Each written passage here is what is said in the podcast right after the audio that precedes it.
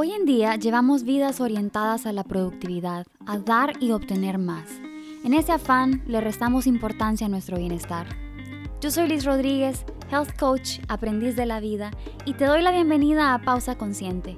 En este espacio vamos a explorar, a través de conversaciones, historias y reflexiones, formas conscientes de cuidarnos y así vivir con más energía, más alegría y más salud.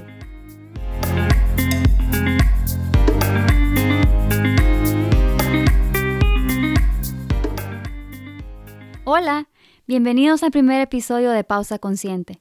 Brevemente les cuento que este podcast nació gracias a mi agotamiento.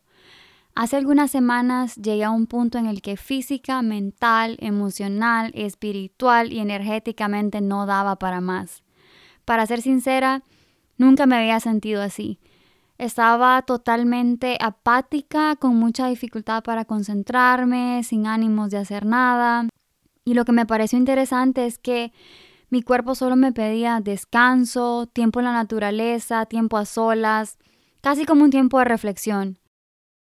Llegué a la conclusión que nunca iba a salir de ese agotamiento si no tomaba una pausa. Pero no una pausa para ver televisión o para verme una serie completa de Netflix o estar en redes sociales. Lo que mi cuerpo me pedía no era distracción. Así que tomé unos días libres, no solo para descansar, sino para descubrir la raíz de mi agotamiento, investigar qué cambios eran necesarios y comenzar a implementarlos. Y es algo que quiero resaltar. Si me hubiese tomado unos días de descanso, eso naturalmente me hubiera ayudado a sentirme mejor. Pero lo mejor es sanar siempre desde la raíz. Creo firmemente que nunca vamos a sanar de dolencias físicas o emocionales sin una pausa. Es imposible encontrar sanidad en el estrés y en el trajín que nos enfermó. Y es que hoy en día vivimos en una sociedad en la que existe una presión por producir más, por hacer más durante el día, por tener más. Y hoy te quiero recordar que no es necesario sacrificar tu bienestar, tu salud, tu paz mental en el proceso. Nadie puede dar desde una copa vacía y creo que tenemos que aprender a priorizarnos. En esta pausa, tomé un curso acerca del sueño y me di cuenta que tenía un sueño de muy mala calidad. Toda mi vida pensé que dormía bien porque dormía entre 7 y 9 horas. Sin embargo, llevo alrededor de dos años, bueno, probablemente sean más años. Sin embargo, yo lo noté hace dos años. Y qué curioso que haya dejado pasar tanto tiempo antes de tomar acción, porque eso es lo que hacemos. Cuando se trata de nuestro cuidado, de nuestra salud, lo dejamos de último. El caso es que me levantaba totalmente exhausta, con dolores musculares, muchas veces tuve que tomar una siesta para ayudarme a medio recuperarme y poder terminar el día de trabajo. Tenía mucha dificultad para concentrarme, para recordar y físicamente era difícil hacer algunas actividades. La verdad es que solo pensaba en dormir, porque mi esperanza era que el siguiente día después de dormir iba a tener más energía. Y lo que me empujó a buscar estrategias para un mejor sueño fue que varias veces durante los últimos meses me desperté durante la noche y noté que mi corazón estaba súper acelerado como asustado mi cuerpo tenso, mis puños cerrados, y esto pasó varias veces. Yo pensaba, ¿qué es esto? Si estoy durmiendo, debería estar relajada, descansando. Pues me puse a investigar acerca del sueño y logré hacer algunos cambios pequeños que me han ayudado muchísimo. Con esto en mente, hoy te quiero hablar de la pausa más importante de todas, que es dormir. Dormir es definitivamente una gran forma de amarte y de cuidar tu cuerpo. Y no podemos hablar de dormir sin hablar de los ritmos circadianos y de las etapas del sueño. Decidí incluir esta información porque me parece importante que sepamos cómo funciona nuestro vehículo, el cuerpo humano, que es el que va a estar con nosotros literalmente todos los días de nuestra vida. Entonces, ¿qué es el ritmo circadiano? Pues los ritmos circadianos son ciclos de 24 horas que son parte de nuestro reloj interno, que está siempre trabajando para realizar funciones esenciales en nuestro cuerpo. Uno de los ritmos circadianos y el más conocido es el ciclo de sueño-vigilia. Este reloj que les mencioné, este reloj interno, está influido por muchos factores ambientales, incluyendo la luz. Por eso el ritmo circadiano está conectado con el día y con la noche. Y les cuento que el ritmo circadiano no es exclusivo de los humanos. Por ejemplo, esto es lo que hace que algunas flores se abran en el día y cierren durante la noche, o que los animales nocturnos no salgan de sus refugios durante el día. En humanos es súper importante ya que nos ayuda a coordinar procesos mentales y físicos. Por ejemplo, el sistema digestivo produce ciertas proteínas cerca de las horas de la comida para ayudarte a digerir. Y el sistema endocrino regula hormonas que te producen energía o te relajan dependiendo de la hora del día.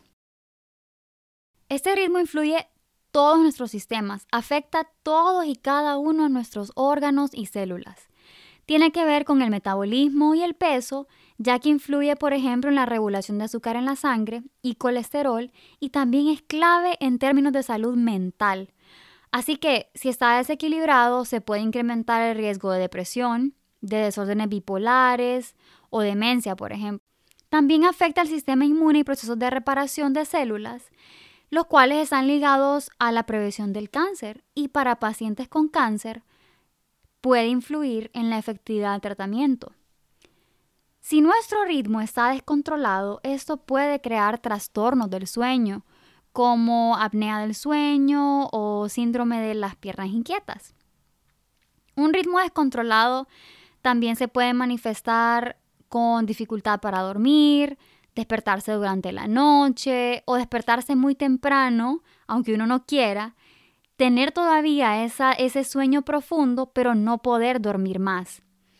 También se manifiesta con episodios fragmentados de sueño o sueño de mala calidad, como el mío, que a pesar de dormir de 7 a 9 horas, dormía tensa y no lograba descansar. Ahora, ¿qué cosas pueden desequilibrar el ciclo vigilia-sueño? Pues uno de ellos es el jet lag, que sucede cuando viajamos a países con distintas zonas horarias. Y lo que ocurre es que pasa un desequilibrio entre nuestro reloj interno y la zona horaria en la que nos encontramos. También trabajar turnos de noche puede descontrolarlo porque se duerme en turnos opuestos al ritmo. O sea, trabajar durante la noche cuando se debe dormir y dormir durante el día cuando se debe estar despierto. El principal factor que afecta este ciclo es la luz. La exposición a la luz le manda señal a nuestro cuerpo para mantenernos alerta y a medida cae la tarde, nuestro cuerpo se prepara con las hormonas necesarias para relajarnos y para prepararnos para dormir. Pero, ¿por qué es tan importante dormir? Bueno, cuando dormimos es cuando nuestro cuerpo se repara a sí mismo un sueño de mala calidad puede contribuir a enfermedades cardiovasculares, depresión, puede provocarte un sistema inmune débil, trastornos del estado de ánimo, incluso puede acortar tu esperanza de vida. Aparte de las razones anteriores que pueden desequilibrar el ritmo circadiano, existen razones más profundas por las que no podamos tener un sueño de calidad. Ya que estas razones son súper importantes, pero también pueden llegar a ser un poquito complejas, pues decidí dividir este tema en dos episodios. Así que veremos estas otras razones en el siguiente episodio. Y para tener una idea clara de cómo funciona nuestro sueño, es importante que ahora hablemos un poquito de las etapas del sueño. Pues el sueño tiene varias etapas la primera es esa transición en la que estás entre dormido y despierto y dura alrededor de 1 a 5 minutos. La segunda es una etapa en la que nuestro corazón y respiración desaceleran, nuestra temperatura baja y aquí no te comienza nuestro proceso de recuperación que dura alrededor de 10 minutos a una hora. En la tercera etapa, aquí hay un sueño más profundo es donde nuestros músculos se relajan, la presión arterial baja y nuestro cerebro realiza una limpieza filtrando toda aquella información innecesaria. Por ejemplo, anuncios de televisión, carteles en las calles, muchas cosas que dice pero que realmente no tienen relevancia. Y esta etapa dura de 20 a 40 minutos. La última etapa es la del sueño REM, por sus siglas en inglés Rapid Eye Movement, que significa movimiento ocular rápido. Aquí te relajas tanto que tu cuerpo se paraliza, a excepción de tus ojos y los músculos que te ayudan a respirar. Pero tu cerebro se vuelve más activo. Aquí es donde consolida la memoria. Es decir, es como una etapa de organización. Tu cerebro ya filtró la información innecesaria y aquí organiza tus archivos y los clasifica en memoria a corto plazo y memoria a largo plazo. Aquí es donde soñas y también es donde tu tejido se repara, se fortalecen tus huesos, tus músculos y tu sistema inmune. Esta etapa es la más importante para tu salud mental para no levantarte de malas o con ansiedad y dura como 10 minutos a una hora. El caso es que Todas estas etapas que las acabo de mencionar se repiten durante la noche formando ciclos de sueño que en promedio pueden durar de unos 90 minutos. Y cada noche pasamos por 4 a 6 ciclos. Estos van a depender de varios factores, entre ellos tu edad, tu consumo de alcohol o simplemente pueden variar de noche a noche. Estas etapas son importantes porque le permiten al cerebro y al cuerpo recuperarse y desarrollarse. Si no duermes lo suficiente, eso tendrá un impacto en pensamientos, emociones y salud física. Ahora que ya vimos la importancia del ritmo circadiano, lo que nuestro cuerpo puede hacer por nosotros mientras dormimos y por ende la importancia de un sueño reparador tanto para tu salud mental como física, pues qué hacer para mejorar. Como les dije al inicio, yo hice algunos cambios y si bien es cierto que hay condiciones mayores que pueden afectar nuestro sueño, también es cierto que pequeños cambios pueden tener un gran impacto en la calidad de nuestro sueño. Pues veamos el primero. La más importante es la exposición a la luz.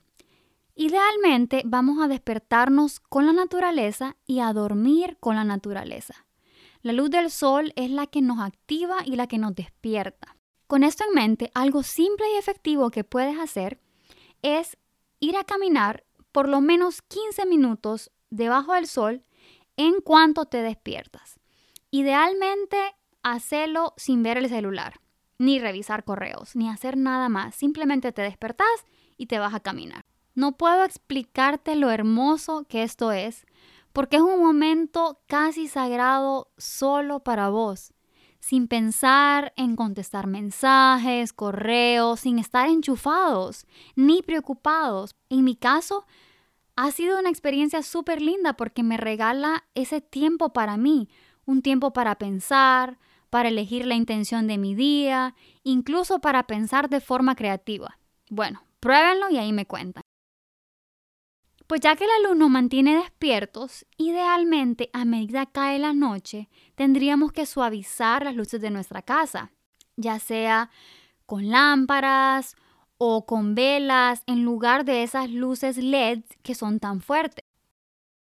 Resulta que también los aparatos electrónicos como iPads, laptops, televisores, celulares, tablets, emiten una luz azul que impide la producción de melatonina que es la hormona que nos relaja por la noche. Así que lo ideal es evitar estos aparatos electrónicos unas dos horas antes de dormir. Desprenderse de ese celular y si es posible no dormir con él. Hay una compañía que se llama Thrive que vende unas camitas para colocar los celulares mientras se cargan. Y la idea surgió como una iniciativa para incentivar a las personas a tener ese ritual cada noche de dejar descansar el celular y mm, designar espacios así específicos para estos aparatos fuera de los cuartos, fomentando barreras saludables entre las personas y los aparatos. En una entrevista que escuchaba el otro día, Ariana Huffington, que es la fundadora de esta empresa Thrive que les cuento, mencionaba que en un estudio hecho en Estados Unidos, el 77% de las personas usaban su celular si se despertaban durante la noche. Y fue por eso que ella pensó eh, en la idea de esta, de esta camita para celulares. Yo hace un mes comencé a dejar mi celular eh, fuera de mi cuarto. No compré la camita, pero sí lo dejo en la sala. Y sinceramente es delicioso no tener ese celular conmigo mientras duermo, porque si me despertaba durante la noche, sí veía el celular, me distraía se me quitaba el sueño o muchas veces si estaba esperando algún mensaje, estaba como pendiente y no me lograba dormir y es esa sensación de estar enchufados. Si realmente tienen que usar su computadora, por ejemplo, para entregar un trabajo, pues les recomiendo una aplicación gratis que yo uso que se llama Flux. Esta está hecha especialmente para regular los tonos de tu pantalla. O sea que hay tonos más brillantes durante el día y más amarillos y naranja durante la tarde-noche. Si tienes una Mac o un iPhone, puedes programar estos tonos usando la opción de Night Shift, donde eliges las horas en las que te duermes y las horas donde quieres que el Night Shift se active. Idealmente, actívala desde el mediodía para que no tengas esa luz brillante todo el tiempo. Creo que para Android se llama Night Light o Blue Light Filter. Búscalo en las opciones de brillo y pantalla. También existe otra app que se llama Twilight. Siempre en el tema de la luz, idealmente nuestro cuarto tiene que ser completamente oscuro. De modo que si te levantaras al baño durante la noche, tendrías que tocar paredes porque no verías nada. Así que lo mejor sería tener cortinas oscuras. Si eso no es posible o tus cortinas no bloquean del todo la luz, como es mi caso, pues te recomiendo que uses un antifaz para dormir. Eso sí, que no te quede muy apretado porque eso te puede causar tensión. Te lo digo por experiencia. La exposición al ruido es otro factor muy importante. Tratar de que no haya ruido a la hora que te vas a dormir. Eso incluye un televisor encendido. Bueno, es que para empezar no debería haber un televisor en tu cuarto, pero de eso vamos a hablar otro día. Otro factor es el ejercicio.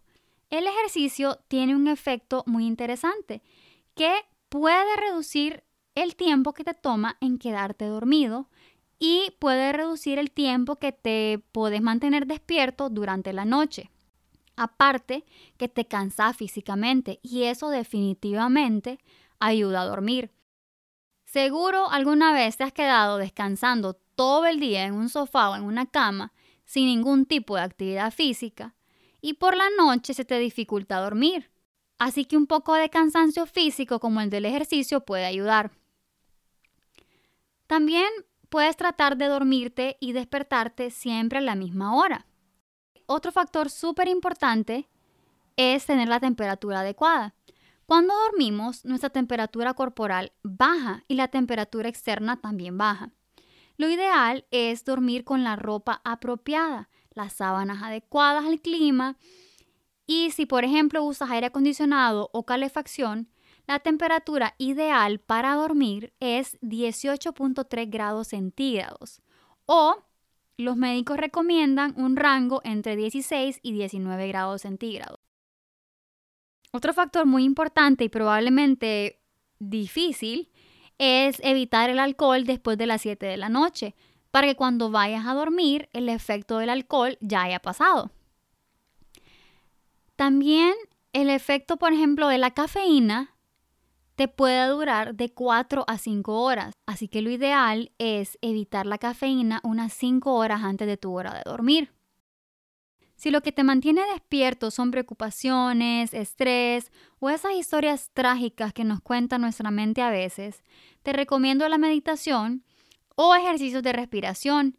Por ejemplo, hay un ejercicio de respiración que se llama 5510, que es un ejercicio en el que comienzas exhalando todo tu aire, luego inhalas hasta contar hasta 5, sostienes la respiración hasta contar hasta 5 y exhalas muy muy lento como si soplaras por una pajilla hasta contar hasta 10. Puedes repetir esto unas cinco veces para lograr que tu cuerpo se relaje. Yo personalmente uso una aplicación para meditar que se llama Insight Timer. Es gratis y tiene unas meditaciones espectaculares. Si eres como yo, amante del té, pues te puedes tomar un poco de té antes de dormir. Por ejemplo, puede ser un té de lavanda, valeriana, pasiflora, tila o manzanilla. Con la manzanilla te recomiendo que tengas un poquito de cuidado porque es diurética. Así que puede hacerte orinar a medianoche, lo cual no es bueno porque interrumpe tu sueño.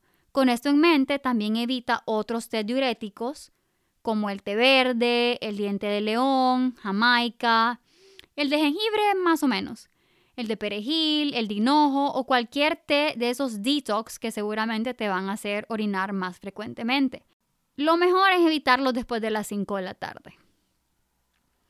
Si vas a tomar una siesta, te recomiendo que sea corta para que no afectes tu ritmo, idealmente 20 minutos. Si pasa de 20 minutos, que no pase de 30. Sé que son muchos tips, pero los pueden encontrar en mi Instagram en arroba sisu-health coaching. Aquí se los voy a dejar en la descripción. Y si estos cambios no te ayudan y tienes preocupaciones mayores en cuanto a tu sueño, consulta con tu médico. Pero te animo a que por lo menos intentes algunos de los cambios mencionados, ya que pueden hacer una gran diferencia. Muchas veces queremos una pastilla mágica que resuelva todos nuestros problemas, pero existen otras soluciones prácticas y muy efectivas si somos proactivos. En la siguiente parte del episodio te quiero hablar de situaciones o condiciones que pueden estar interrumpiendo tu sueño y que pueden ser causas más serias y darte consejos para encontrar el equilibrio y lograr un sueño de calidad. Gracias por regalarme tu tiempo, por permitirme compartir contigo esta información. Espero te ayude a experimentar un sueño reparador. Y si te resonó algo de lo que dije o si conoces a alguien que se pueda beneficiar con esta información, te pido que compartas este episodio para ayudarme a propagar este movimiento de bienestar. Te mando mucha energía positiva y espero que cada día con mucho amor propio y pausas conscientes encuentres la sanidad y las respuestas que buscas. Hasta la próxima.